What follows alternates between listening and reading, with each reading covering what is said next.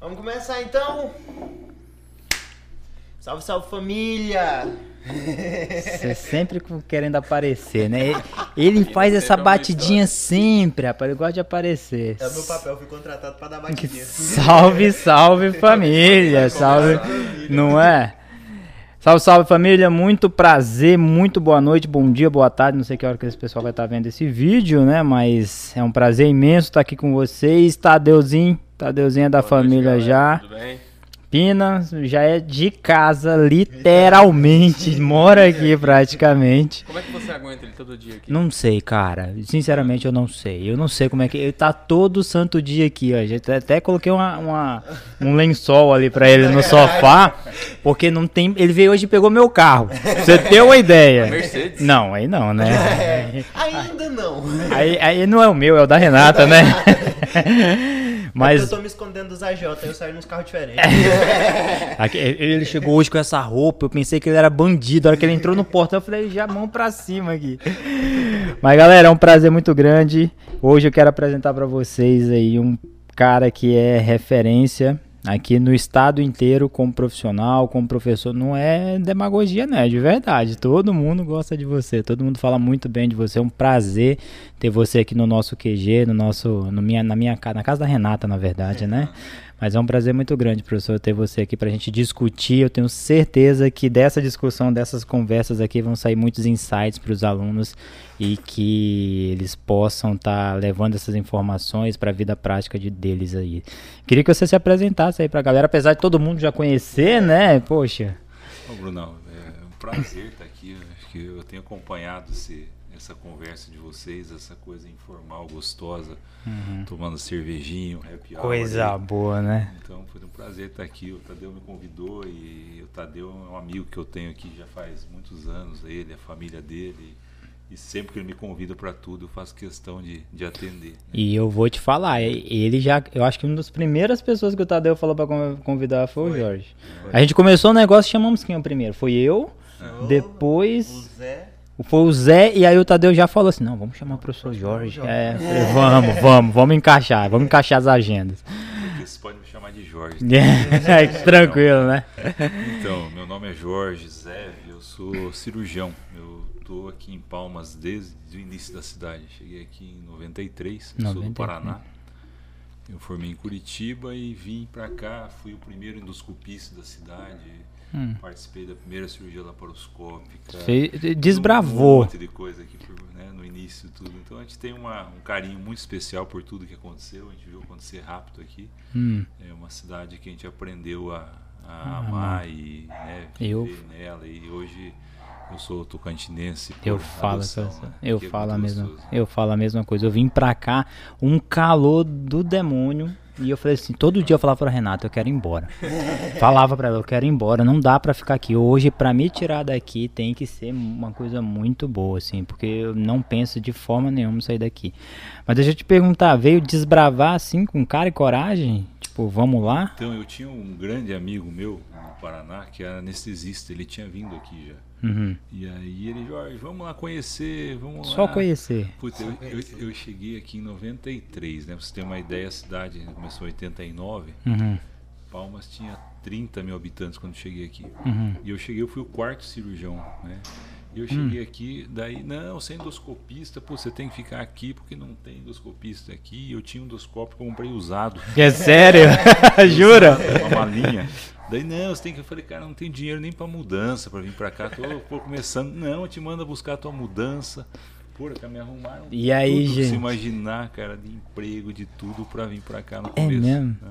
Chegou aqui com endoscópio só. Só endoscópio. Sim, tem. Fazer endoscopia aqui, primeira endoscopia da cidade. E, e, e aí, assim, o começo aqui era muito difícil as coisas, assim, mas não deixava de ser prazeroso. Você tinha 20 médicos. Uhum. Todo final de semana tava todo mundo junto. Uhum. Né? Então, o aniversário de um tava junto. E era, era, foi uma fase gostosa, apesar de sofrer com falta de condição e tudo.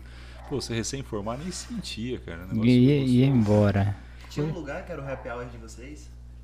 Era assim, é, a gente ia na casa, cada dia na casa de um, não tinha um lugar. Não tinha um lugar aqui. fixo, né? Aqui em Palmas, assim, o que, que tinha na quadra 72, que é 704, 706 Sul, tinha alguns bares lá, Copa do Mundo eu comemorava lá. Uhum. É, tinha a Praia da Graciosa, era uma praia no Rio na época do, da seca. Sim, sim. É, então a gente se encontrava, mas encontrava na casa do, dos amigos, assim, né? Beira de rio. É, coisa melhor do mundo é, é isso, né? É aquela é aquela, aquele encontro que você tem, tipo, não é em restaurante, né? É, cara, botecão, pé no chão, assim. Nossa, era bom. Eu tenho boas lembranças disso em Gurupi. Eu ficava muito bebo. Mãe de Deus. A gente entrava, tinha um, tinha um, um botequinho na, quase na frente da faculdade, assim. Na sexta-feira a gente entrava lá, sei lá, 8 horas da noite, a gente ia levantar 9 da manhã. Virado, cara, virado. Não recomendo, inclusive. Não recomendo. não recomendo. Galera, não, não, não corta aí, isso. João, depois você corta essa fala mesmo. época de prova. Cara, mas e, e, e, era interessante assim, porque na época assim não tinha medicina privada aqui, né? Eu sempre tanto atuo na área pública quanto privada. Mas assim, quem tinha condição saía daqui. Você fala é. assistência. Assistência uhum. privada, o cara não ficava aqui para puta, operar ia para Goiânia, Sim. saía sempre, né? Então, o polo geralmente era Goiânia, né? Goiânia, você, você trabalhava no hospital público aqui, né? uhum. hospital antigo hospital comunitário, que era na 51. Na, na frente da prefeitura, 504 Sul, uhum. tinha um hospital no meio da quadra, uhum. que era o hospital aqui de, de, de tipo, referência. fazia de tudo, tudo que dava. Tudo lá, né? Tudo lá. E a gente trabalhava lá, operava eletivo, operava urgência, né? Eram quatro cirurgiões que ficavam em casa, sobre uhum. aviso no começo em casa. Sim, é mesmo. É, ficavam em casa, daí ficaram chamar a gente quando a ambulância ia em casa chamar. Você tá de brincadeira. Não tinha celular, é, é verdade. É, tipo, você ficava em casa, batia lá o galera da ambulância, ou tem trem pra fazer. Entendo, você ia lá, pô. Daí, daí, o negócio foi aumentando, daí a gente começou a ficar no hospital. Uhum. E passava os trem mais assim, cara. Lembro umas lembranças que eu tenho aqui. Eu tive uma situação assim, final de ano, é, a gente, para viajar, você fazia plantão de assim de não, por você poder Tem um tempo, escala. Né? Sim. E eu tava de plantão, um dia tinha feito uns três plantões antes, aí o cara da recepção do hospital, doutor, tem alguém querendo falar com o senhor na recepção. Hum, Daí eu fui lá, doutor, Assim, meu nome é Fulano. Eu fui contratado para matar aquele senhor que o senhor operou. Você tá dias Nossa atrás. Nossa né? senhora, você tá de sacanagem. Eu queria que o senhor desse um jeito no hospital. Se jura, cara? Se o senhor der um jeito, eu deposito metade do Mentira, meu. Ó. Meu Caraca, amigo, imagina. Cara, eu vim parar, bicho. Saí do Paraná, vim aqui, cara. Falei, Isso foi lá no início, mais ou menos? Isso, recém-chegado aqui, cara. Eu falei, porra, quando eu vim parar. Onde eu vim amarrar meu burro. Da, daí eu falei pro cara, não, cara, eu não pô, é médico, entrar todo mundo igual, aí não, não, interessa o que você vai fazer fora daqui, não sei o quê. Porra, gaguejei e tal, né? Daí eu fui pro cara que eu tinha operado, cheguei pra ele. Falei, cara, estão querendo, querendo pegar você aí. Né? Tu falou pro, pro paciente. Ladrão, né? uhum. eu, eu vou vazar daqui, doutor. Eu sair daqui, eu vou, vou pro Maranhão. Uhum. Cara, o cara era bandido mesmo. Depois pegaram três vezes pra matar ele. Sério? O cara era bandido mesmo. Aqui. Ué, mas tem, de vez em quando tem. Não, mas de vez em quando tem, Lá em Limeira, onde eu fiz internato uma vez, entraram lá pra descer chumbo no cara, velho. Os caras fazem isso. Aqui. Teve uma vez que a gente operou, operou até um, um, um dos bandidos do PCC. Acho que era do PCC, do, do, CV, não lembro. E a galera queria entrar no hospital. O cara, os caras deram 11 tiros nas costas dele. O cara não morreu, o bandido não morre. É impressionante. Cara. Se chegou no hospital, não morre. Hum. E aí os caras queriam entrar lá, a polícia bateu, fez um, um, uma barreira. Aqui, no... aqui na HGP. Aqui na HGP. Assim que eu cheguei aqui também. Então é pancada. É cada situação que a gente passa. Né? Meu amigo, é pancada. É difícil. Já chegaram a falar, só sai um da sala? Ou o senhor ou ele? Não, não. não, não. Rapaz, se um dia acontecer isso, imagina, já pensou? Você pula na frente e fala aqui não. Não, você tá doido. Eu pulo longe e falo aqui sim. Essa história tem uma mais doida. Eu antes de vir é, pra cá, eu fiquei no Paraná, trabalhei no Paraná hum. um ano, no norte do Paraná. E teve uma situação assim, semelhante que você falou. Um. Depois a gente foi para história, o cara era traficante, estava passando na, na cidade que a gente morava, chamava Cambará, no norte do Paraná. Uhum. E a polícia fez uma barreira e parou os, os traficantes ali. E, e atiraram, tem uma troca de tiro, acertaram o fêmur dos caras. Uhum. E aí um amigo meu, ortopedista, operou cara. Aí, rapaz, chegou no domingo, ele falou, vou dar alta pra você amanhã. Uhum. Né? Amanhã eu vou liberar ele, cheio de polícia lá pra levar ele pra cadeia. Sim, Cara, domingo à noite desceu uns aviões na cidade, cataram o cara e levaram. levaram os, os amigos dele. É, Daí ligaram pro meu amigo. Quanto é? Pagaram, cara. sério? Pagaram. Ligaram pra ele depois. Pagaram. Acertaram esse dia. Que Levaram isso? o cara e. Que isso? Uns negócios mais malucos. Ainda voltaram pra acertar o serviço. Mas depositaram, fizeram, fizeram um Rapaz, Pix, não existia Pix, né? mas É. pagaram. É, você já pensou se tivesse. Passa o Pix. Manda o Pix. Manda o Pix. E aí, meninos, o que vocês querem saber? Aproveita que o homem é cheio. Caraca, Além da história, o homem é cheio de É. experiência. É, Novamente, né, muito obrigado pela sua presença aqui. É uma grande honra pra gente estar recebendo o senhor aqui. É, Cheio de formalidades. Pode mais de você, é, é. O cara, o cara tá todo dia junto. né? Quer fazer média pra. Fala, vai, Tadeu. Rapaz, mas e aí, doutor? É, estamos aqui muito. é, estamos aqui na, na, na iminência de entrarmos no Oi, internato da faculdade. Igor. E aí dizem que no internato é quando você realmente é, vê se você Vai ter aprendeu a- alguma coisa nesse tempo todo ou se você só fez besteira esse tempo todo de faculdade. Alô, sei, você. ah, não sei. Valeu, não sei por que, que você ficou meio nervoso. Parece que deu um engolida a mais aí. Acho que a doutora Renata me chamou. Pega o abridor aí pra E gente. senhor, doutor, o senhor lembra, da- o senhor lembra da sua época de internato? De internato? Lembro. A gente, o internato nosso era um pouco diferente, porque o internato nosso, na minha época, era um ano só. Era cinco anos de. de- A Graduação, né? um não, cinco anos de, de, De graduação. teoria, graduação do internato era um ano, né? Aí você passava nas quatro especialidades básicas, né? Era um pouco Jorge, diferente. Você mistura ou não? Eu não tenho É? ruim, Então, não, cara. beleza. né? Pega mais um aí pra nós. Ah, E, e você, você já passava, era um pouco diferente porque a gente já trabalhava, fazia plantão desde o terceiro ano de faculdade. Era uma Ah. coisa que na época era normal. Né? Ou, Assim, tinha um- uma pessoa que era supervisor de um hospital da periferia e punha estudante para trabalhar. e ia embora. E você tocava, fazia Tocava o serviço. isso desde o terceiro, quarto ano de faculdade. Então você já tinha uma, uma vivência um pouco maior. Agora, tudo é aprendizado, né? Eu acho que você, você no internato é uma fase importante. A residência vai lapidar você. E você continua aprendendo sempre. Você né? acha Eu que- acho que a gente está aprendendo todo É. dia, né? Então, Você acha que a tá- residência é uma obrigação pro acadêmico? Eu acho que hoje é. É. Eu Pela que hoje- segmentação é, que eu tem. Acho que hoje, hoje cada vez mais, porque assim, é, na, na minha época, como sextonista, eu operei. Uhum. Eu fiz apendicectomia, eu fiz cesariana, né? No sexto ano. Mas você vivia dentro do hospital também. Sim, mas assim, se você quisesse, você tinha oportunidade de fazer. Né? Uhum. Hoje, o meu filho é R1 em Curitiba. Ele fez duas apendicectomias em oito meses. Sério. Fica instrumentando. Você acha que é porque tem muita gente? Então, vai cada vez mais Mais segregando, vai diminuindo, a, né? Você vai tendo mais, menos Uhum. oportunidade, talvez. Então, eu acho que assim, primeiro você tem que ter dedicação, que eu conheço você, eu sei que você tem, e aproveitar as oportunidades, né? Sempre a gente vai estar aprendendo. É, não, não, não pode deixar, né, de aproveitar. Sabe por que eu falo isso? Ó, por exemplo, na minha. Não, é porque às vezes a gente acaba falando, ah, porque no meu tempo, na minha época, eu- a gente acaba ficando restrito à nossa época e, e esquece de ampliar a cabeça. Mas na minha época de internato, por exemplo, a gente ficava ó, todos os dias, o dia inteiro no hospital. A gente não tinha o que tem hoje de regra de 40 horas semanais. Hoje o internato tem 40 horas e parece que cada vez mais está priorizando seguir o máximo dessas 40 horas e que não pode fazer uma escala, por exemplo, com uma quantidade a mais de horas. Eu acho isso um retrocesso da educação médica.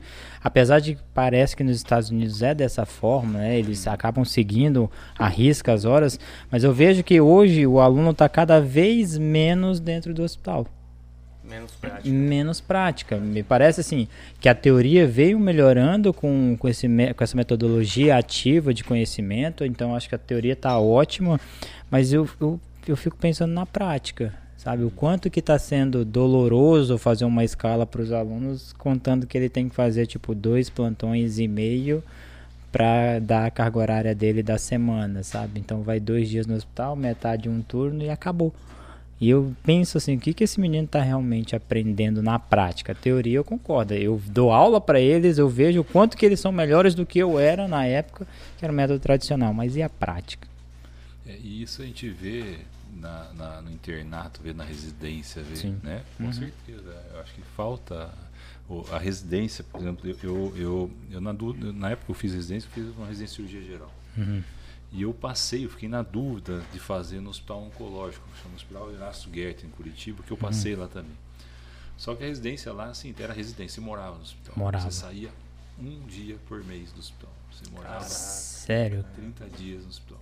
Cara. Tipo, de morar mesmo? Nenhum morar. Tinha um quarto lá, você saía. É mesmo? Eu não quis encarar. Não, como é que encara? Como é que encara? Mas era assim, era, era legal. Né? Uhum. Era legal, não tinha nada, comissão de residência médica. Uhum. O cara saía de lá operando tudo. Tudo. Realmente, não. é um cara formado, um cara Bem, tecnicamente muito é. bom, porque é. aproveitava todas as oportunidades. Morava lá Morava dentro, lá. né, cara? Então. O termo residência era residência. Surgiu, surgiu aí. Surgiu, mas antigamente mesmo, assim, é. há muitos anos atrás, assim, começou a residência médica, era dessa forma mesmo. Por isso que chamava residência, o pessoal morava mesmo lá. Imagina, você já imaginou você morando no hospital, Pino? Bom ah, demais. Você imagina. Pensar, você é imagina o Pina. Vocês imaginam o Pina residente? Como é que deve ser? Vai Deus dar muito. Fala aí, João. Vai dar muito migué, não vai? Alô, galerinha do YouTube. Curte, compartilha, porque eu tenho que ficar rico antes de chegar lá, entendeu? Vai que precisa fazer residência. Vai que eu preciso. Eu conto com você pra eu não ter que fazer residência. Cara, é impressionante. É impressionante, a gente faz, traz um, traz um, um convidado com, com requisitos, o cara me solta um desse, velho. Que credibilidade que a gente vai ter. Você desculpa, Alô, velho. doutor, o que que um estudante precisa de currículo para trabalhar na clínica do senhor, passando café, o cara, redigindo O cara já pediu emprego. Ô, oh, é sério. Ele não perde a oportunidade. Tira. Tira, leva embora. leva embora. Trouxe o currículo, entrega logo. Hoje é tudo digital. Digital. Manda no teu WhatsApp. O já é digitalizado? Ah, tá vendo? Pergunta. de alto nível. É. Mas falando em digital, mundo digital, o que, que o senhor acha do médico na internet? Os médicos nas redes sociais? Bom, é, eu acho que a gente tem que ver todos os lados da situação da coisa, né? Porque hoje em dia a rede social é uma necessidade, né? Sim. Porque se você alguém um encontro de, de, social de vocês, ah, tô com fulano é obeso, tá pensando em fazer cirurgia, ah, não, tem um médico que eu conheço, tal fulano, né? Pô, vai chegar em casa, põe o nome do fulano? Se o cara não tiver alguma coisa montada na rede social, vai aparecer o reclame aqui, vai é. aparecer. É. Verdade. Né? Então, assim, você tem que se preocupar com isso Verdade. hoje. Né? Tem que se preocupar com isso, não tem uma forma. Então você tem que fazer alguma coisa ética. Né? É, tem que ser. É. O, esse é, é. Falar em ética. É, é falar em ética, você acha que deve cair por terra essas recomendações do CRM, por exemplo, sobre comparação de antes e depois, de porque, por exemplo, eu acho que é uma restrição só da nossa sociedade, né? a odontologia tem, não tem. Tem que rever isso aí. Eu, então, acho que, eu também sim. acho. Porque é, é, lógico, acho que tem que fiscalizar, porque tem muita coisa uhum. absurda, né? Uhum. Mas é, eu vejo, tem um profissional, é, até sugiro para vocês conversarem com o Hugo. O Hugo é otorrino. Otorrino. Ah, eu conheço. Conheço. O, Hugo, Hugo é sensacional. Sensacional, cara. Sensacional. Um cara assim, é ético, eu acho que a minha esposa vai fazer uma consulta com ele é, daqui uns dias, inclusive. É um cara ético, um cara assim, muito bem informado, faz um trabalho em estética excepcional, né? É os narizes que ele e, faz e aí. É ele é, é, fotógrafo, ele, ele sabe, ele, ele, ele mostra muito bem o que ele faz. Uhum.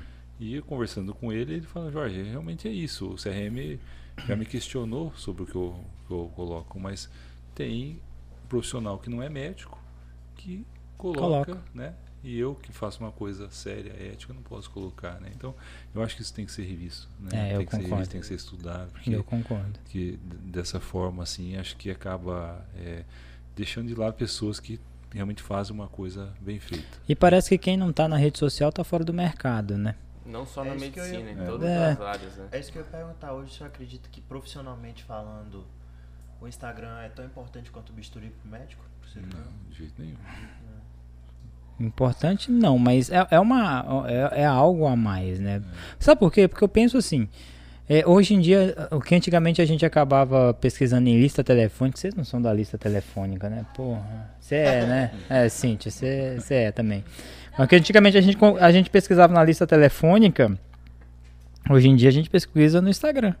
Você tem rede social?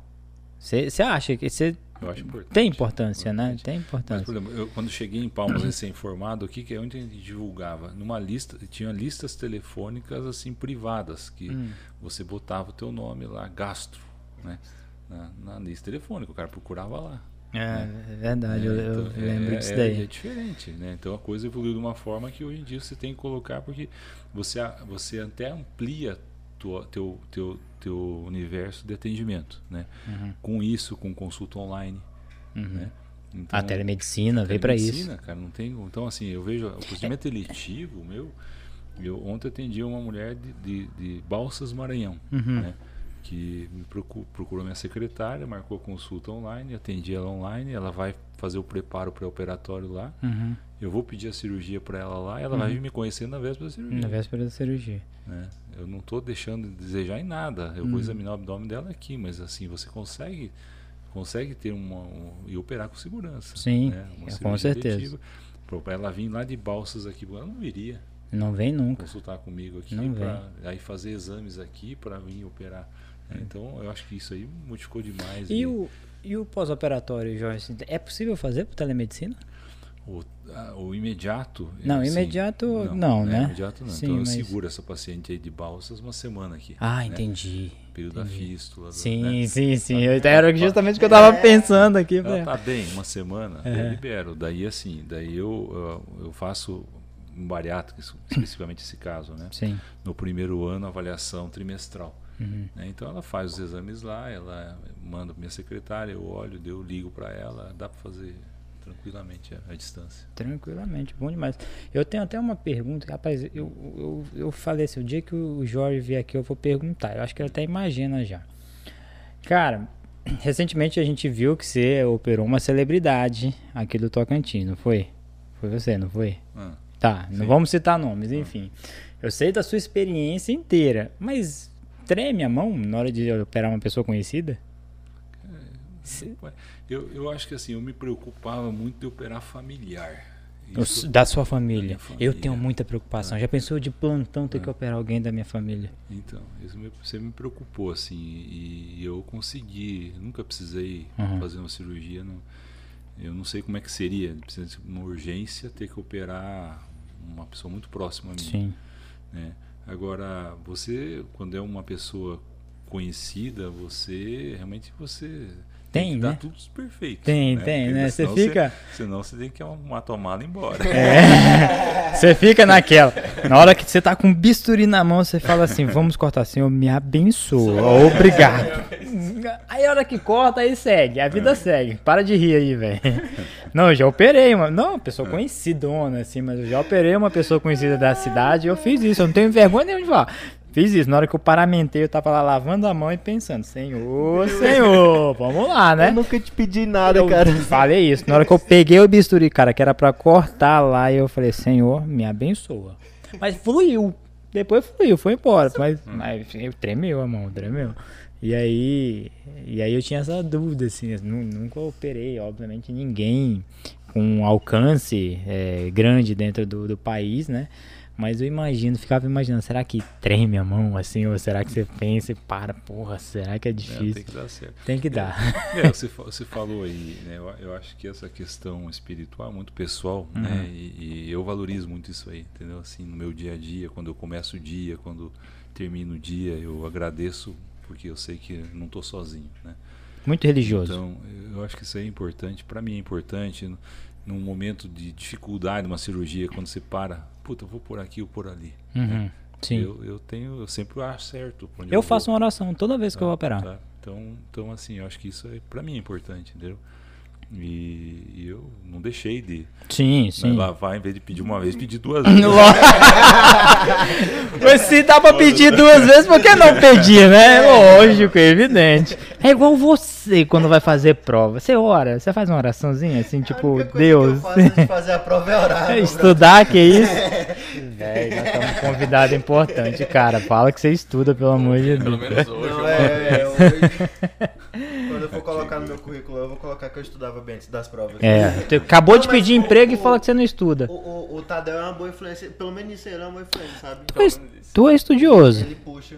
Não, o Tadeu é estudioso. Rapaz, eu vejo aquele boleto lá que eu pago na faculdade. Eu, eu estudo. Mas é, é en- engraçado, por exemplo, tu mexe com um monte de coisa, né? Não só a medicina, mas eu vejo tu- a correria que eu vejo tu naquela, naquela churrascaria no domingo. Eu, eu falei pro meu sogro assim, eu falei, meu sogro, se tem um cara que eu tenho orgulho, é do Tadeu, porque o tanto que você corre naquela. E tu chega, e tu mexe muito também com, com investimentos e tal. e Tu, tu estuda bastante isso aí também? Meu Deus, o povo vai achar que eu sou. Não, não, não precisa. Não, Compromissado. Compromissado. não, acabei de falar de alguma coisa da sala comercial e falou assim: ah, tô pensando, vou comprar uma fazenda e tal. Não foi? Acabou de falar sonhar isso. não custa nada, né? Uma Ah, a fazenda aí, seu porteira passo- é. 900 cabeças de gado. Eu pago ela em dois anos. Ô, Falou dó, desse ô, jeito. dó, 15 anos. Tu investe também, não? Tadeu já me ensinou muita coisa. Pois é, os meninos me ensinam. mu- Ah, quem monta minha carteira é aqui, ó. É, porque assim, eu não sei nada desses trem, não. Não, não dá, ué. Se falar nisso, tem que terminar aquele curso lá pra vocês Ah, montar. pois é, tô esperando aí é, o convite, né? Porque. Agora é só podcast Nós vida não, agitada. nós não para, né? Não para mais. Não, mas a gente sempre Cafézinho da acha. manhã. Não é? Sempre acha tempo pra tudo, né? Acha. Mas fora, fora investimento, assim, por exemplo, bolsa de valores e tal, tu tem tua clínica, né? Então, tu teve isso na faculdade, por exemplo, no internato, como fazer uma gestão, ou foi, De jeito isso. nenhum. ou foi na tora, assim, A gente vai vambora. aprendendo, a gente erra demais, né? Assim, eu, eu, eu cheguei em Palmas, assim, puta, Palmas foi muito boa pra mim, Uhum. né? Assim, eu cheguei no começo, então, assim, mas muito bom de passou na minha frente eu não subi. É, né? né? Assim, hoje Muita faria- oportunidade. Faria diferente, né? Faria muita coisa, não? Faria bastante coisa diferente. A nível de investimentos. Sim, sim. Investimento, sim. Porque é uma coisa que você na faculdade você não aprende De nada. nada, cara. Nada, absolutamente nada, nada. nada, A gente nada. teve conversando com o Hugo Rossoni Ah. recentemente, ele estava falando sobre isso. São coisas que não se ensinam na faculdade de forma nenhuma. São coisas muito importantes, né? Porque o médico, depois que forma, de certa, de certa forma, em comparação com outras profissões, tem um, ganho considerável, Considerável. assim, um ganho maior, né? Sim. E aí começa a gastar, gastar, e depois, ah, não, agora tem que trabalhar mais para pagar isso, pagar Exatamente, isso. mas a E é muito é importante você- você, colocar o dinheiro para trabalhar por você. Não E é- eu- Isso não é ignorância, isso não é... Mas e outra, muitas vezes você precisa até montar um- uma empresa, montar um serviço, né? Você precisa montar sua clínica e, e pelo menos eu não tive isso na graduação nenhuma, assim, eu não tive nada de instrução sobre isso. Eu acho que não sei se vocês estão tendo alguma coisa aí na faculdade sobre isso, né? Não, não faz parte de currículo. né? Não É uma faz. coisa que Deveria- deveria, deveria fazer. É. A faculdade, ela deixou bem claro, assim, até se for entrar lá no portal Missão e Valores da, da instituição, é a formação de um profissional médico. O Não resto. passa a construção de um empresário, a formação como você vai lidar até com a sua saúde financeira. É, mas, mas isso é da profissão médica, né? Engraçado. É engraçado. Direito médico é da profissão médica, é, empreendedorismo é da profissão médica e às vezes vocês não dão. O problema é que assim, a gente como médico é muito comum assim, você você tá numa uma elite, é, Uhum. óbvio, intelectual, né? A gente tem uma formação, uma, uma- o cara chegar a ser médico não é fácil. né? Uhum. E acaba tendo uma elite social também. Às vezes o médico quer mostrar, pô, chegar no encontro mundo. com os amigos, pô, chegar com o carrão. É. né? Eu vou falar muito bem assim, uma época eu comprei um carro quando cheguei aqui, o que eu pagava no carro por mês, cada dois meses eu comprava um terreno, Sério, sabe, cara. no começo de Palmas, né? Não, terreno, pra- duas parcelas do carro. O João já tá fazendo conta ali. Nossa! Não, mas é muito engraçado, sabe tá? por quê? eu não aprendi isso aí. Se eu tivesse, pô, hoje eu andava de, com o carro que eu cheguei aqui, pô, não queria comprar outro carro. Sim, sim. É, esse é um exemplo. Não, isso é engraçado porque ah, lá ali na garagem tem dois carros, né? Um importado, bonito, ah. né? E tem o outro que é um carro muito bom, mas que não tem o, o glamour, né? Vamos dizer assim.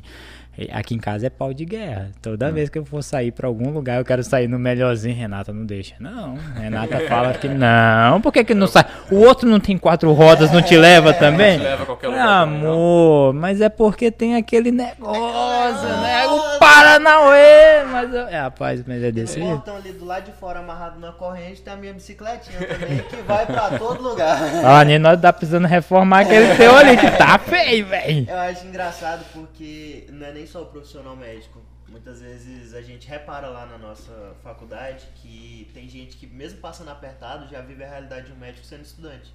Então tem um boleto de 9 mil para pagar, 10, seja lá quanto for que tem nas outras faculdades aí no Brasil, mas é carro importado, roupa importada, mas não é porque iate, tem a, lancha. Não tem a bufunfa não, essa galera? Não, tem, não, tem uns... Tem, tem, tem uma X2 lá, não tem? Tem. Tem uma X2 lá que eu vi na garagem ah, esses dias. Agora, é, Mini Não, o Mini Cooper veio aqui, o Mini Cooper veio aqui. Mini Cooper veio aqui. Veio aqui, esse daí. É descrição aí. é, o Mini Cooper veio aqui. Não, mas ali a gente sabe que tem. Não, ali tudo bem. É, mas... mas tem um pessoal que não tem e vive. Agora, quando o pessoal sair da faculdade, que for cada um andando com suas próprias pernas, aí você já sabe que a gente vai fazer dívida com roupa, que daria uhum. para comprar um lote a cada dois meses. Entendeu? Agora a pergunta é, qual o conselho que o senhor daria para o jovem quando ele sai da faculdade, o recém-formado, nesse quesito? Eu dou um conselho para minha minha filha faz residência também. Eu tenho um casal de filhos médicos. Desde faz residência ela, de quê? Minha, minha filha vai fazer endócrino, tá uhum. clínica médica, meu filho cirurgião. Cirurgião. Dois Curitiba. Uhum. E aí e aí desde que ela estava no ventre da mãe, eu falava para ela: você vai, antes de casar, você vai fazer, vai se formar, vai fazer tudo especialização. Você, uhum. vai, você não vai abdicar de nada profissionalmente uhum. por um relacionamento. Uhum. Né? E porque eu, eu acho, levando para a tua pergunta, eu acho que a gente tem que privilegiar a nossa formação primeiro. Né? né? Não é hora de comprar o carro, não é hora de comprar o terreno, não é essa preocupação nesse momento. É a formação, não só médica, mas a formação que o Tadeu está tá estudando de investimento e tudo, mas você se formar. Né? Não é hora de você você fazer Coloca, seus gostos ainda. Colocar né? a carroça na frente do é, boi, né? É. Eu acho que é importante ter os gostos, importante ter o carro para você sair. Uhum. Eu tenho um carro que eu curto, eu uhum. tenho. Por quê? Porque a vida é muito curta. Sim. Né? Eu, eu tinha, tenho um, tinha um sócio que foi putz, um dos maiores amigos meus aqui em Palmas, eu conheci quando cheguei. E uma pessoa cheia de planos, de projetos e, né? E chega essa, pô, essa pandemia, muda tudo. Tira da gente. Mundo, né? Então, assim, eu acho que a gente tem que valorizar as coisas que a gente gosta, as coisas que a gente quer, as pessoas que a gente ama e tudo, mas, mas no começo, por fazer, se formar, formar, investir em você, em estudo, em aprendizado. É, com base nisso que você vai, vai vir tudo depois. Hum. Se construir primeiro, então. Com certeza. Eu acho que essa é a ideia.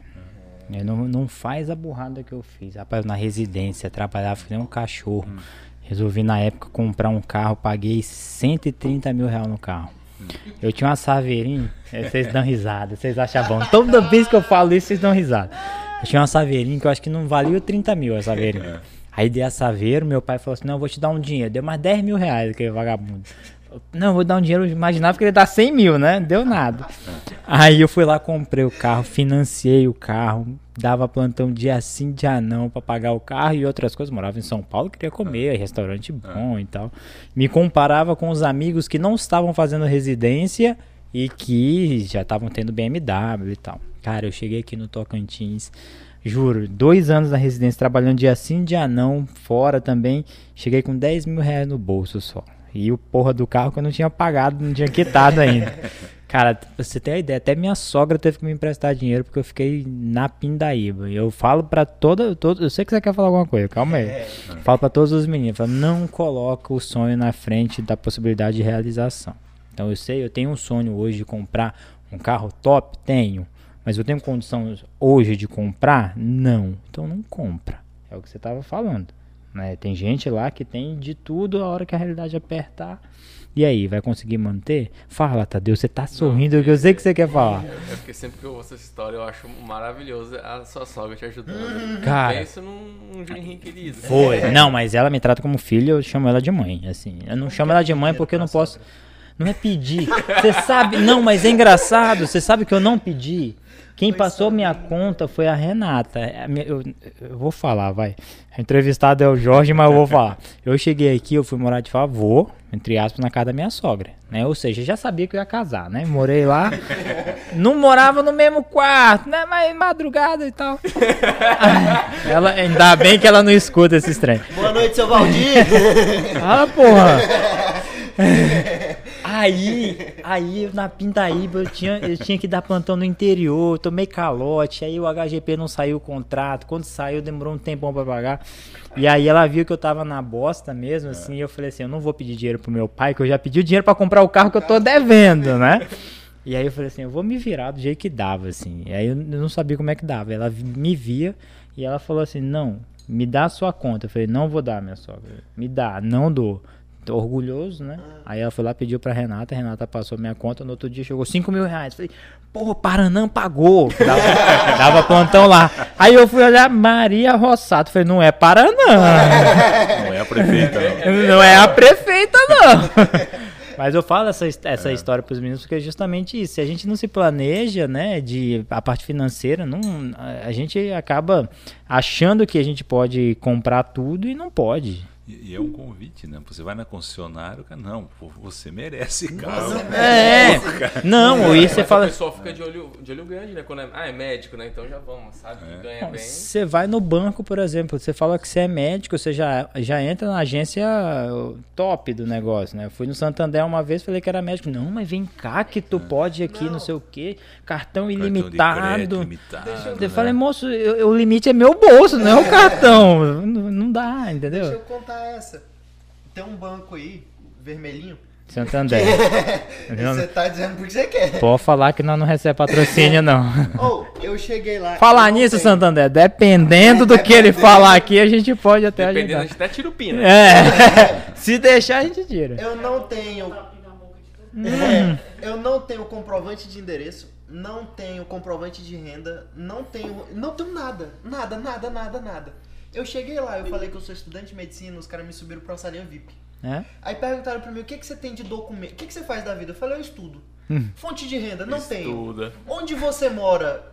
Não moro, moro de favor na casa de um amigo. Você quer abrir conta aqui? Quero. Você tem o boleto da faculdade? Sim. Tem dinheiro pra pagar? Não. Tá bom, pode, pode ficar aqui. Já, Fiquei lá no VIP. Eu sou estudante de medicina. Eu não tenho um real. Eu tô lá. E, e tal... Cara, é surreal isso, bicho. E talvez isso aí pesa na cabeça de um cara recém-formado, né? Imagina, você vai lá na concessionária para comprar um carrinho mais ou menos para andar no início. Aí o cara já fala, pô, não, mas você merece a caminhonete. É, caminhonete você, Porque você dá pra você pagar. É. Imagina, a, a, a, prestação é 3 mil reais, vamos dizer. Três plantões no mês você consegue pagar essa prestação. e sobe, né? e a gente é cabeça fraca para isso. E, e por isso que tem que tomar muito cuidado. Porque senão, cara, faz contas que. É igual aquela mulher lá foi no Flow falou, a gente é cheio de passivo médico geralmente é cheio de passivo, né? Acha que pode pagar, a conta é quantos plantões eu vou ter que fazer para pagar X. Não, três plantões, não, três plantões é de boa, em menos de 36 horas e tá pronto. É. E aí as coisas vão rodando, vão rodando, você vai vendendo hora, daqui a pouco não tem mais hora para vender. E, a pessoa que está de fora, ele acha que você, ele vê teu padrão de vida, é lógico, você vive bem, você mas eles acham que você, por ganha dinheiro. Eu, às vezes, quando você fala, por exemplo, uma morroidectomia, que você ganha 200 reais da Unimed. Dá no plano, né? No plano. Uhum. É, o cara não acredita. Né? E a minha instrumentadora ganha 300. Sim. Limpinho, Sim. sem recibo, e eu ganho 200, pago imposto. Para fazer, tem que acompanhar, tem que fazer o retorno. Uma, uma, uma tem cirurgia que não vale a pena fazer. Né? Mas tem muito então, disso, cara. Tem, tem cirurgia que não vale a pena fazer. Tem muita, muito disso daí. Nossa, não, não tinha ideia. Nem não. Tem cirurgia que não vale a pena fazer. E assim, na verdade, assim, você, depende da fase da vida que você está, você não conta os 200 da hemorroidectomia, você conta o paciente satisfeito que vai te trazer outro depois. Uhum. né? Então, assim, você está ali, você trabalha e tudo, mas se você botar na ponta do lápis algumas coisas. Não vale a, não pena. Vale a pena fazer, né? O senhor já trabalhou, trabalhou, trabalhou, chegou no final do mês tomou prejuízo? Quando foi juntar a fonte de pagamento para bater tudo no imposto? Não, porque, porque assim, você tem várias fontes de trabalho, né? Então, dizer que levou prejuízo, não, mas alguns procedimentos em si, você acaba. Né? É, cano que você leva às vezes, né? Então, hoje em dia, puta, eu não pego cheque de ninguém, mas já, puta, eu levei altos Já canos, altos canos, assim, de ser. Tem uma fase que você quer fazer tudo para fazer o seu nome, ser É. reconhecido, né? Hum. Mas é complicado, a conta vem. É você- muito, muito complicado, um, por exemplo, um recém-formado, acabou recém-formado não, acabou de sair da, da residência para montar a clínica, vai tomar muito tapa na cara? Tem, aí, isso já é mercadológico, né? Tem que Hum. estudar o que, que ele vai montar, né? Porque você, uma coisa é você montar um consultório, você tem que ver campo de trabalho, tem que ver. Você falou que teve no Pará, Sim. né? Eu não sei qual foi a tua visão do Pará, mas por exemplo, eu vejo hoje se eu me formasse em cirurgia, né? Era um lugar que eu pensaria em ir. Sim. Cirurgia Lá o campo é muito bom, muito Ah. grande. E, porque é mercado de trabalho, né? É lei de oferta e procura. Onde Uhum. tem menos, você consegue, né? Isso em todos os lugares, né? Ah, o salário do médico hoje está cada vez mais baixo porque tem muito médico. Sim. É, a hora que eu, quando eu cheguei aqui, assim, não tinha mercado privado, mas pô, você ganhava bem de estado, de prefeitura aqui, pagava bem, né? Hoje em dia a prefeitura é um Ô Jorge, eu já cheguei a ganhar 500 reais um plantão de 24 horas, cara. Aqui no Tocantins. Eu falo pros meninos sempre, quando eu cheguei aqui, a, a relação que eu tinha é: aqui no Tocantins eu trabalho o dobro do que eu trabalhava em São Paulo para ganhar metade. Então era, de- era essa a minha relação. Então eu trabalhava muito mais e ganhava muito menos do que realmente era na minha comparação lá em São Paulo. Então é, é difícil, cara. É difícil. É engraçado porque esses dias eles estavam até fazendo uma pesquisa com cálculo que se- os plantões de 12 horas, se você pegar a média do Brasil, pelo número de pacientes que entram no plantão e o que paga, a consulta do médico sairia por 32 reais. É, né? 28, dependendo da região do país. E aí eles inverteram na pesquisa, né? Uhum. Eles colocavam e perguntavam o que, que você acha de uma consulta sua vai ser- vale 28 reais. Ave E aí Maria. todo mundo explodiu, né? E aí na hora que eles fizeram o cálculo do valor do plantão pela quantidade de pacientes que entrava, dava Ficou aquela média carinha de palhaço, pessoal. Aí é o que todo mundo fala, né? Uhum. Na hora que você recebe o valor cheio lá no final do plantão, você fica feliz, Você né? fica Mas feliz. você não Ah. vê. você não vê tudo quanto o seu E, trabalho. e- e a, e a tendência é com o aumento de médicos, com o aumenta, né? Médicos mal formados vindo de fora de tudo, é, esses 28 virar 20, virar 15. Vai virar. Vai virar. A chance é grande. Essa é grande. Então, assim, eu acho que o que o cara que se forma tem que, tem que ver o mercado de trabalho, tem especialidade médica que não vale a pena fazer. Não vale a pena fazer. Né? Você, por, você é radiologista, mas eu não gosto de fazer intervenção. Esquece, pô. Pra ler um exame? Não adianta. O computador vai ler o exame daqui a um tempo. Não precisa de um radiologista. Verdade. Né? O, o exame A básico, tecnologia vai né? tirar. Agora o cara gosta de fazer intervenção, diferente. Uhum. Né? É, é diferente. Meio que o mercado realmente vai precisar dele, né? Vai precisar dele. Então você tem que ver o que o mercado de trabalho, não adianta. E, e uma professora de residência minha falava para mim, falou, se, se não pode deixar o bonde passar. Você tem que fazer as coisas quando surgir na tua frente. Tá surgindo um negócio novo na tua área, cara, vai ver, vai ver. Pode ser que não vire. Eu fui atrás uma vez de notes. Notes, se vocês não sabem, é, é cirurgia por orifícios naturais. É tirar a vesícula pela vagina, Uhum. se eu abrir estômago para tirar vesícula, tirar apêndice. 2004 a gente foi ver isso aí. Não- tá a não- cara do Tadeu ali. Você Ah, nunca pegou. ouviu falar, né? Não pegou, mas assim, a gente foi atrás, Uhum. entendeu? Foi uma coisa que foi atrás. Eu na minha residência não fiz vídeo, não, não tinha. O vídeo na época que eu estava na residência, os chefes compraram e eles juntos treinavam. Eu saí da residência sem fazer. Pô, a gente saiu, fomos atrás, né? Então, coisas que você não- pode, tem que ficar ligado. Na tua área, tem que fazer as coisas que, que, que Que aparece. aparecerem. E hoje em dia, Jorge, fazer o que ama ou fazer o que dá dinheiro? Ah, tem que Na amar, medicina. Tem que amar e tem que dar Não, dinheiro, tem, né?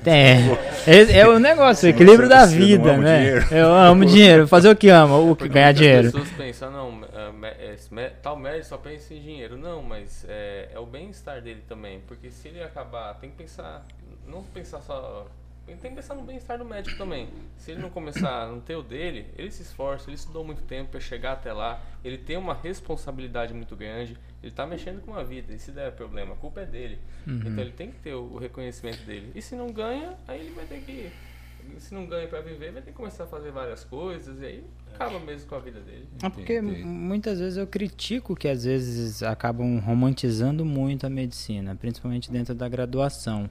Romantizar no sentido do, da hashtag médio por amor. Eu acho que hum. tem que ter amor e tem que ter amor, amor, mesmo para ser médico. Tem que ser, mas tem que ter. Você, é, mas eu acho que se você não parar para pensar que você precisa também pensar no seu financeiro, no, no, que você vai receber, na remuneração que você vai ter, o médio por amor vai perder o sentido lá na frente. Você vai se sentir, porque hoje a gente vê que tem muita gente frustrada, mas muita gente frustrada, porque escolheu uma coisa que gostava de dar pouco dinheiro, esqueceu, ou escolheu alguma coisa que dava muito dinheiro e não gostava. Então, o pensamento hoje em dia não é só a parte assistencial do tipo gosto, né? Por isso que eu te fiz a pergunta. Sim, sim. Gosto, mas pô, será que o que eu gosto vai me dar uma rentabilidade que eu imagino? Essa é a pergunta. Com certeza. Essa eu, é a pergunta. eu acho que você tem que pesar muito bem o que, que você vai querer fazer, né? E dentro do que você fizer, ser, entre aspas, o melhor. Entre aspas, né? Uhum. Você buscar sempre ser, né? Buscar estar na frente e fazer as coisas bem feitas, né? E eu acho que as coisas vêm naturalmente. Né? Mas tem que pensar, tem que pesar. Hemorroida de 200 reais, né? É tem que pesar, porque às vezes você realmente.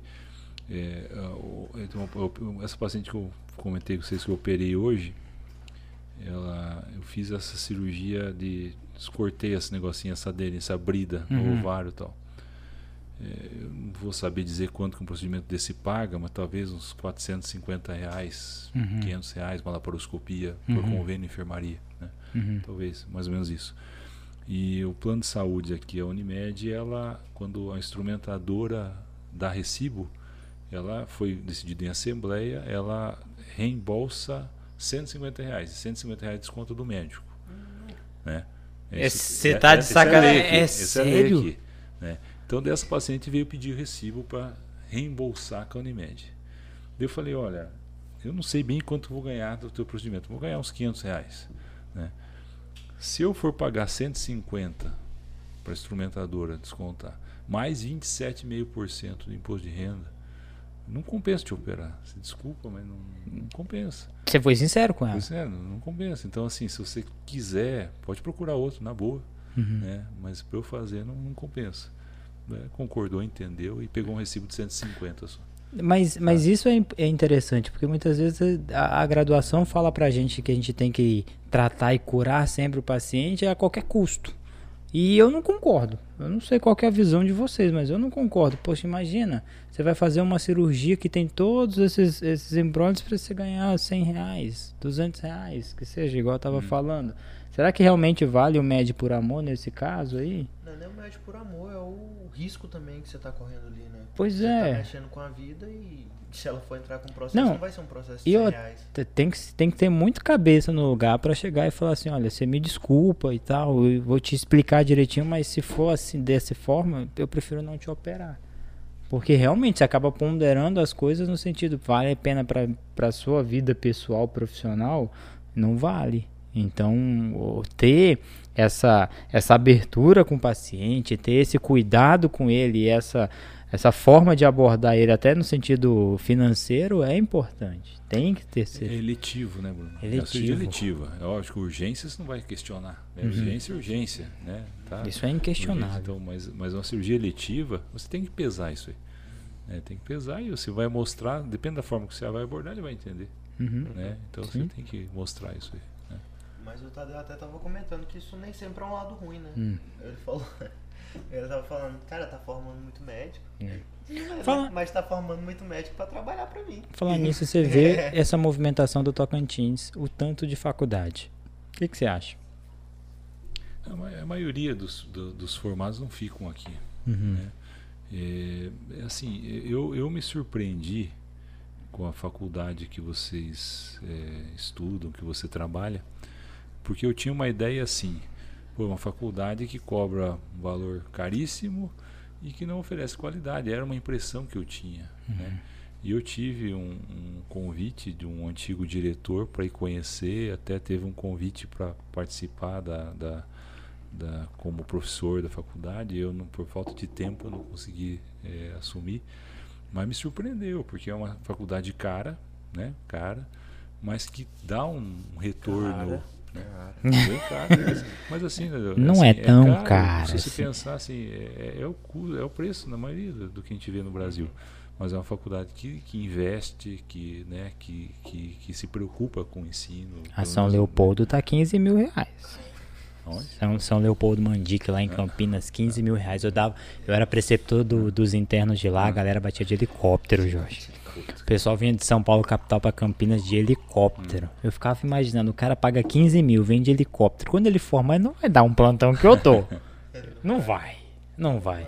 Mas realmente a faculdade também me surpreendeu no sentido estrutural, né? Então, eu achei muito interessante porque acaba priorizando o treinamento do aluno. E eu vejo, não é querendo puxar sardinha, puxar saco não, mas eu vejo que eles incentivam muito o treinamento desde os primeiros períodos ali da graduação. Então, parte emergencial, que é uma carência nossa quando vai formar, então eles começam a treinar, por exemplo, paus desde o segundo período, sabe? Eles hum. começam a fazer no oitavo período, já tem um treinamento intensivo no internato tem mais ainda, os meninos vão sair com carteirinha de, de ACLS, ATLS, é. vai sair tudo com essa formação. Os caras estão vindo para cá treinar, então isso é legal. Agora o que me preocupa também é com esse monte de faculdade surgindo aqui no Tocantins, a gente não tem hospital para isso. Querem montar um hospital, um, um, um internato no hospital lá do interior que muitas vezes não tem médico.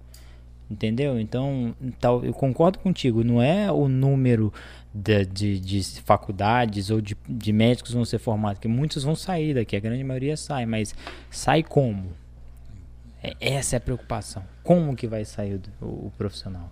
Então, não é que eu seja contra ou a favor, eu tenho uma opinião muito própria, formada com relação a isso, mas a preocupação principal, o cerne da discussão é como que esse profissional vai sair com esse tipo de treinamento num lugar onde não tem. E, e assim, a gente vê o, a parte pública montando faculdade lá não sei onde, né? Justamente. Cara, é, assim, não está preocupado quem vai dar aula, não. É cara. É desesperador, é Jorge. Todo mundo tirar foto e abrir o prefeito, o governador e a faculdade de medicina. Então, Depois a gente vê o que, que é. ver o que, que faz. Né? Então, realmente isso preocupa. Né? É, a formação realmente é quem vai atender é, a gente, é quem vai atender nossos filhos. Você né? preocupa com isso? Cara, mas assim, é uma realidade. É uma realidade. Lógico que você busca, você busca um. Você, você tenta ir para um lugar uhum. que você confia e tudo, mas é quem vai atender. Eu já ouvi de estudante falando cada besteira no HGP que, cara. Lá é, cara, lá é pesado. Estudante falando besteira demais. Assim, lá é pesado, cara. Jorge. Pô, você, você dá plantão lá, você vê mais. Eu, eu, eu, eu, quando fazia plantão de escopia, depois eu acabei ficando só com cirurgia bariátrica lá, mas te vi uns absurdos. Então, assim, total desprezo a, a né, aquele coitado que está na frente dele lá, entendeu?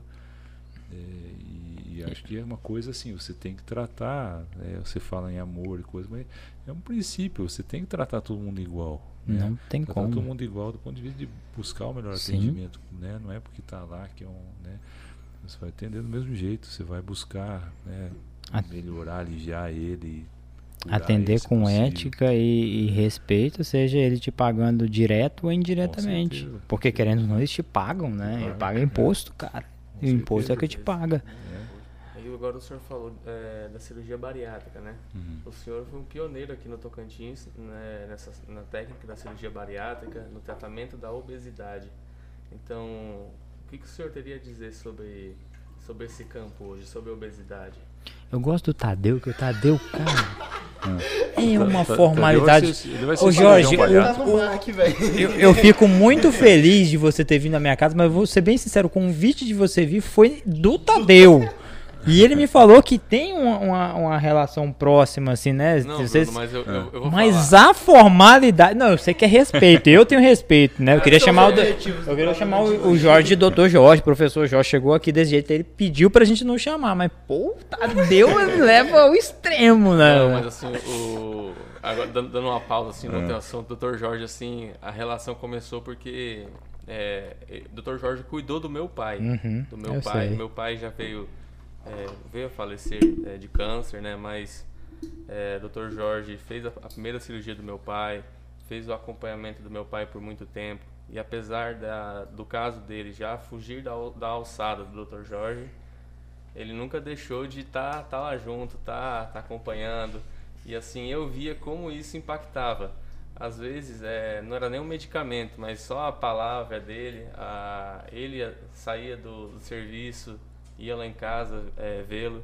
É, só aí eu via o, o quão importante o, o efeito médico, não o efeito do remédio que o médico passa. Uhum. O quanto isso fazia a diferença na vida da pessoa. Não, eu, eu me arrepio, porque. Não, e eu também tô aqui, eu isso falei é- besteira, isso é né? caramba, Tô- eu agora eu tô chato, eu tô me sentindo mal. a, não, Pois. a, fel- a felicidade. Depois tu corta isso aí, João, por favor. Porra, fiz uma brincadeira Alô, ali. editor. tá- Não, não, que isso. O Alágrima tá correndo aqui. Mas, tipo, a, Não, eu te a- entendo, A, eu sei. felicidade do meu pai quando, quando, Quando quando, ouvia. né? Então eu falo, isso não é porque tá aqui na minha frente. É, Dr. Jorge foi o. A primeira, meu sonho é ser- cirurgião. A primeira cirurgia que eu assisti foi A referência, Jorge né? Então, se você pensar, a minha referência de médico é, é, o, é o senhor. Então eu tenho um carinho imenso pelo senhor. Pô, sacanagem, eu pensei que era eu. Pina, quem é a sua referência de você. Porra, velho, cara. Nem pelo tanto que eu te pago, seu filho de uma égua. Mas isso, isso é só pra explicar. é só Ah, pra entendi, explicar entendi. eu tenho- Depois ele vai chegar. Não, pô, é você que é minha referência. Pra ele não- é só pra ficar no vídeo. Eu sei. Mas então, então voltando. vai gravando, deixa eu voltar. É, a obesidade. O que, que o senhor tem a, tem a dizer sobre a obesidade hoje? A obesidade é uma epidemia que cada todos os dados epidemiológicos dizem que ela aumenta cada vez mais no mundo inteiro. No Brasil, 20% é obeso, mais de 50% da população tem excesso de peso. Então, assim, é uma doença incurável, né? Você É, é uma tem... doença, né? O uma pessoal fala, doença. ah, não, a pessoa é, tá assim porque não para de comer. Mas não, Não, é uma assim. doença. O paciente tem várias alterações fisiológicas que dificultam né, o controle do peso. Então, assim, a cirurgia é uma ferramenta, né? Uma delas, né? Eu acho que medicamentos, dietas, mudança de vida tem seu papel. Tratamento endoscópico tem seu papel. Então, assim, é, é, eu acho que é um, obesidade não vai curar, né? Então, é um campo que eu acho que tem que ser estudado, tem que ser cogitado por quem gosta disso. Né? Quando a gente opera um paciente é um casamento. Né? É. um casamento, assim, se eu, a hora que a gente parar a conversa aqui, deve ter uns 5 WhatsApp de paciente. Tem, é, realmente direto, é de direto, jeito, Jorge. assim. Mas, assim, é uma coisa que dá prazer você ver a pessoa por melhorar do diabetes, melhorar de uma hipertensão e toda a questão social da obesidade, né? Às vezes a gente, quando, quando você não tem obesidade próxima, você não valoriza algumas coisas que o paciente fala para você. Eu tenho um amigo meu, um puto, um amigão meu de turma, igual vocês aqui, cara que estudava comigo e tal. O cara é conto de 20 anos de formado, obeso, diabético. E eu falei, puta, Maroto, você opera, cara, opera, cara, você vai melhorar do diabetes, pô, não sei o que. A mulher dele, não, ele gosta de comer, de beber. Bom, operou em Curitiba. Conto de 25 anos, ele magrão lá dançando, tá? Falou, Jorge, eu vou te falar um negócio. A coisa mais difícil para mim quando era obeso era amarrar sapato. Eu tinha uma neura que meus sapatos amarrasse na rua e eu não tinha como amarrar meu sapato. Coisa tão simples, né? Então, coisa assim. então às vezes a gente não vê né, a dificuldade que uma pessoa tem. Né? E um monte de coisa, autoestima da mulher, é, infertilidade, puta, um monte de coisa que vem junto aí. Né? Então é prazeroso você poder, de certa forma, contribuir né, para uma melhora dessa condição desse paciente. E sempre a gente bate na tecla da necessidade dele assumir uma mudança de hábito. Né? Porque você não vai curar a obesidade, você vai ajudar ele se ele mudar de hábito. Né? É, mas eu acho que é, um, é um campo que tem demanda, que tem né, e vai ter por muitos anos. Mas sempre focar em coisas minimamente invasivas. Né? Eu fiz bariátrica por laparotomia, com um corte enorme, fazia gastrostomia em todos os pacientes, dreno em todos os pacientes. Hoje você faz por vídeo alta com 24 horas. E, Daqui a pouco o robôzão está né? chegando. Então, robô chegando, você faz muita coisa por endoscopia, né? Então, que você consegue ajudar o paciente. Então, é focar em ser minimamente agressivo, né? E, e, e não partir para o lado que muita gente parte de charlatanismo. Né? Qualquer, tem gente qualquer que quer tratar a obesidade com coisas. Né? Nada a ver, é, nada balão, comprovado. Balão hipnótico. balão hipnótico, é sério que tem isso? Tem isso balão hipnótico. Olha, meu balão hipnótico. É. Eu vou arrumar um balão hipnótico mim. É. é. Jorge, eu sei que você tem compromisso, aqui tá liberado para você o quanto você quiser continuar. Aqui, não, se, se quiser, a gente leva a vida aqui. O último que a gente fez não. deu 3 horas e meia. Foi. a gente marca outro dia. Né? Quer fazer uma pergunta? Eu só queria fazer uma pergunta justamente dessa questão. Como que fica o psicológico desse paciente que passa pela bariátrica? Ele consegue readequar o estilo de vida dele? É, é uma facilidade que eles têm ou é um gargalo? Acho que nunca é, é, né? Fácil, né? Porque 30% do obeso tem compulsão, né? Por exemplo, é. né? Aqui, ó. Baixa esse dedo, por favor. Cara, eu sou com... Não, eu vou comer um pouco. Pô! Senhor. Por mais convidados assim, pelo amor de Deus. Não, esses dias veio um convidado aí que não comeu nada, né? Eu fiquei, porra, pedi uma pizza, eu coloquei uma pizza aqui dentro, o cara não comeu. Mas aqui, aí, você falou do, do, do, psicológico. Então, assim, é, você tem que mostrar para ele que só vai ter resultado se ele mudar de hábito, né? E hábito é o quê? Atividade física, né? Pô, eu falo pro paciente não beber um ano, né? Falo pro paciente não tomar refrigerante nunca mais, né? Cara, não tem jeito. Eu, eu tenho Já vi que, ganhou... que bariátrico não é pra mim. não pode beber. Tenho paciente que ganhou 15 quilos com suco de laranja. Suco de laranja. O cara comprava um saco de laranja por semana na pandemia. Tô em casa. E suco de laranja. E suco de laranja. Suco de laranja. Frutose, pô, engorda. É, já penso, por isso que eu não bebo, por isso que eu não bebo suco de laranja. Cevada só, né? Eu acho que você tem que ficar na sua aí. você tem que ficar caladinho aí, porque você só me prejudica desse jeito. ah, mas compulsão é, é foda, velho. Chega 11 horas, meia-noite, eu olho assim, reboco, eu tô olhando, hum, será que é bom reboco? algum, algum paciente já compulsou pelo por um mau resultado pelos hábitos dele, por exemplo, se eu executou o procedimento, foi Tem perfeito. Isso tem isso, cara. E aí o cara chegou em casa, foi comer pizza, gravava podcast toda semana, comeu uma pizza. Ah, velho. E aí chega lá. Não, hoje, agora. Operou da bariátrica e Mas eu não tô. Eu não é, então não é eu, não. É, principalmente assim, procedimentos que tem menor resultado, menos potência, por exemplo. A endossutura. A endossutura é um procedimento que faz. sem cerveja, por endoscopia, não tem aqui, cara. É, por, por, endoscopia você sutura o estômago internamente, né? Então você reduz a capacidade gástrica, perde aí estatisticamente 19% em um ano, né, de peso. E aí assim, quando o paciente chega, você mostra para ele, olha, a média de perda de peso é essa. Uhum. Você tem 140. Você perder 20% do peso, você vai continuar o peso. Né? Valeu. E, e, às vezes o cara não ouve isso aí, né? Aí ele não faz, não consegue nem chegar na média, dele vem te questionar. Né? Já aconteceu comigo, já, né? Mas você tem que documentar as coisas, conversar, bem com... Relação médico-paciente, isso é o mais importante da medicina. Isso te tira de cada enrascada. Né? Tipo, as conversas pré-operatórias vão longe, assim, né? Tipo, você orienta muito. Eu já tive, um, assim, graças a Deus eu tive, assim, eu tenho um número razoável de cirurgias bariátricas e, e, e tenho quatro óbitos, né, paciente. E um dos óbitos, a, a paciente faleceu, a paciente fez uma, uma hernia interna e uma hernia no trocátio. Hum. No trocátio. E eu fiz o diagnóstico, ela chegou vomitando, fiz o diagnóstico e operar à tarde. E na indução, o anestesista acabou deixando ela broncoaspirar. Hum. E o paciente foi a óbito. Aí, depois do que aconteceu, a família me procurou e eu chamei. Foram no meu consultório uns 15 assim, entraram. Daí eu falei, olha, peguei o termo, tá no termo lá dizendo que uma das complicações é broncoaspiração, né? E chamei, vocês querem me perguntar alguma coisa?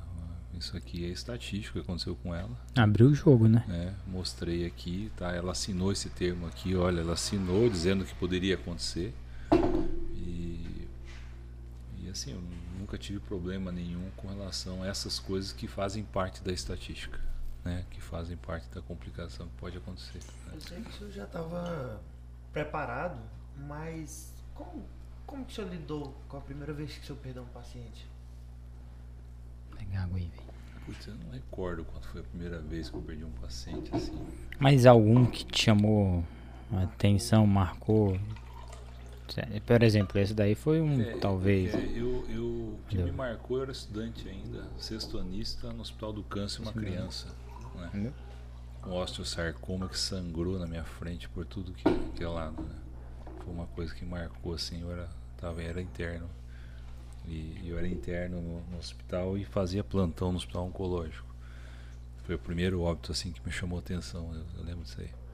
Criança é complicado, né? É demais. Criança muda toda a ordem natural das coisas. Né? Eu, eu né? agora, há duas, três horas atrás, eu levei minha filha no, no pediatra, no dermato pediatra aqui, porque ela tava com uma bolinha aqui, assim, eu tava com a minha mulher desesperado.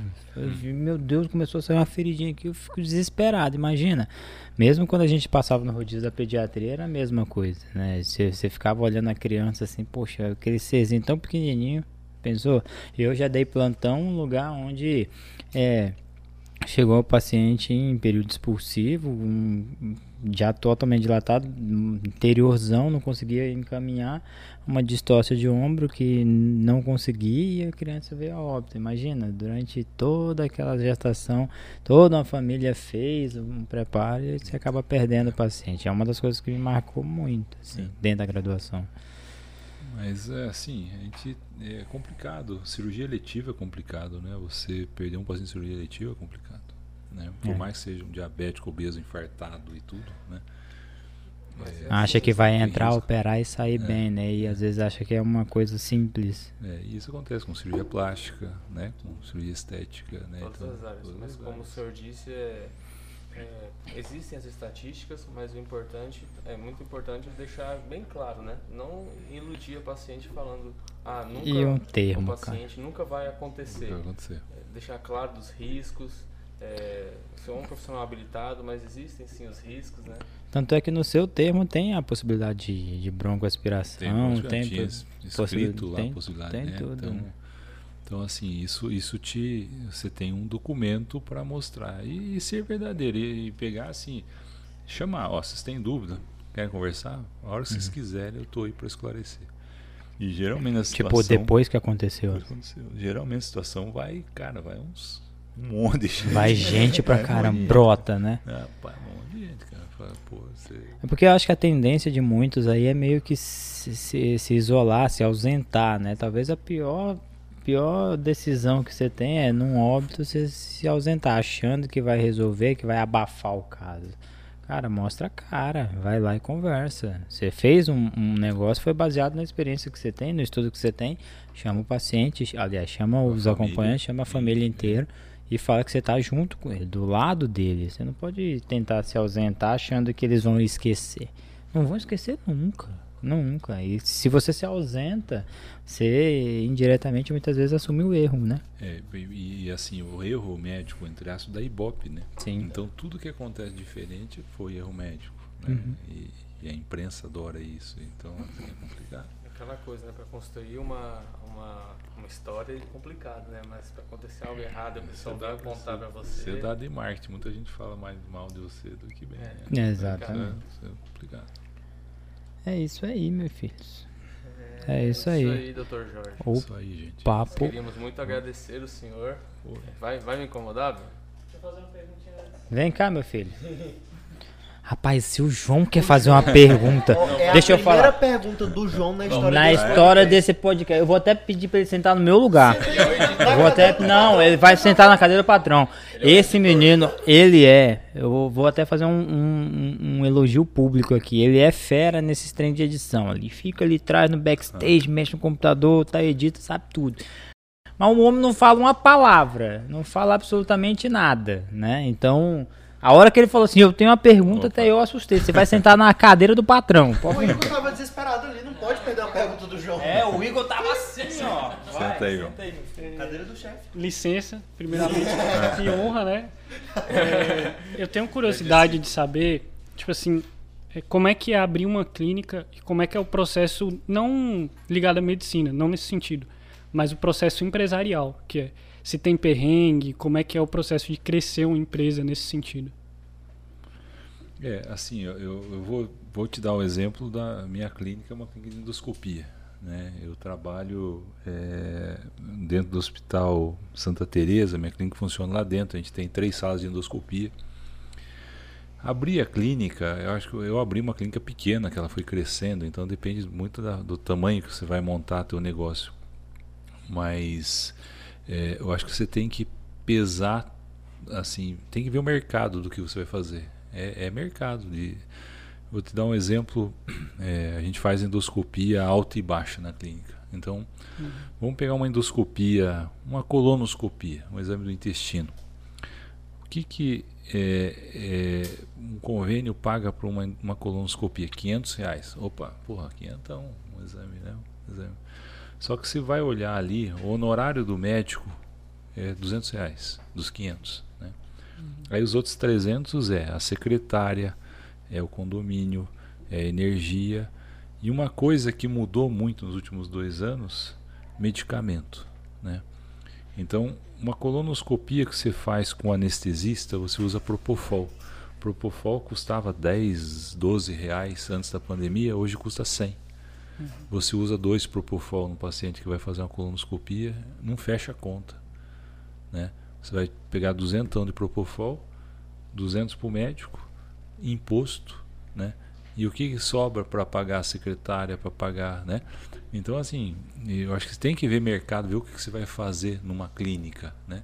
É um consultório, é uma coisa um pouco mais simples, né? Você vai, pode trabalhar lá com uma secretária, com, né? então você vai ter um custo menor. Mas você tem que ver o que, que esse consultório vai te gerar. Vai te gerar consulta de 26 reais? Você aguenta atender quantos por dia? Né? 40? Né? 800 reais por dia? Vai ter 800 reais por dia? Quanto vai gerar de imposto? Então, eu acho que você tem que pesar tudo que vai te gerar no consultório. Né? Uma clínica. Né? E ver a área que você vai atuar. Né? Hoje em dia tudo é custo, tem que ver é, é, é, receita e despesa né, antes de montar, né, ver bem a área. Aí o que você pode fazer é realmente pensar em montar com mais colegas para dividir custos. Né? Você não vai poder ficar o dia inteiro nessa clínica, você vai ter um emprego, vai ter um, né, um tempo dedicado a outra atividade. Então você tem que dividir esses custos. Né? Eu acho que montar com mais pessoas. Eu montei o primeiro consultório em Paulo, montei com ortopedista. Né? A gente alugou uma casa, tinha um, um, a cozinha era o consultório dele, o quarto era o meu e a recepção era a sala. Meu, Entendi. Tá é, é. Assim.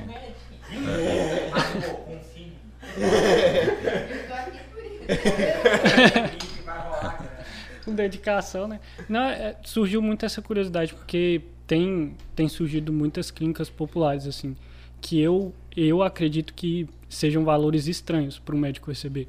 Tipo assim, consulta que o paciente paga 38 reais, com um especialista 50 reais. Então são, são valores que para mim parecem muito estranhos. Tipo assim, como é que como é que uma organização assim com, com a tabela cheia de, de, de especialistas diferentes consegue ter lucro com um valor desse? Então, é, as clínicas populares começaram com odontologia, né? A odontologia começou, né? E agora começou com medicina alguns anos atrás tem 500 mil médicos no Brasil, pô, né? Então, como é a lei da oferta e procura, então começa a ter desse jeito. Tem pessoa que se sujeita a isso, né? uhum. Agora tem o cara que explora esse atendimento, né? Então, você de repente uma formação adequada, você não vai se tentar não se sujeitar a isso. Mas cada vez mais a consulta vai abaixar, cada vez mais os procedimentos vão abaixar, o salário dos concursos vai abaixar. Você acha que o político quer pagar bem para o médico? É nada, cara. Ele quer, ele quer que, que tenha um monte de médico para dividir o negócio e trabalhar mais barato. Né? Então, assim, eu acho que por isso que eu falo, você tem que buscar um, se, ser muito bom no que você fizer. Muito bom no que você fizer, ser diferenciado para você tentar botar, não, pô, eu trabalho desse jeito. Né? Mas infelizmente realmente cada vez vai ficar mais difícil. É, é, eu quando eu cheguei aqui, o primeiro concurso do estado que eu fiz, sobrou vaga, não, não preencheu as vagas de médico. Né? Não, porra, hoje em dia vem gente de tudo que é lado. Né? Então tá é, vai, vai ficando mais difícil. Né?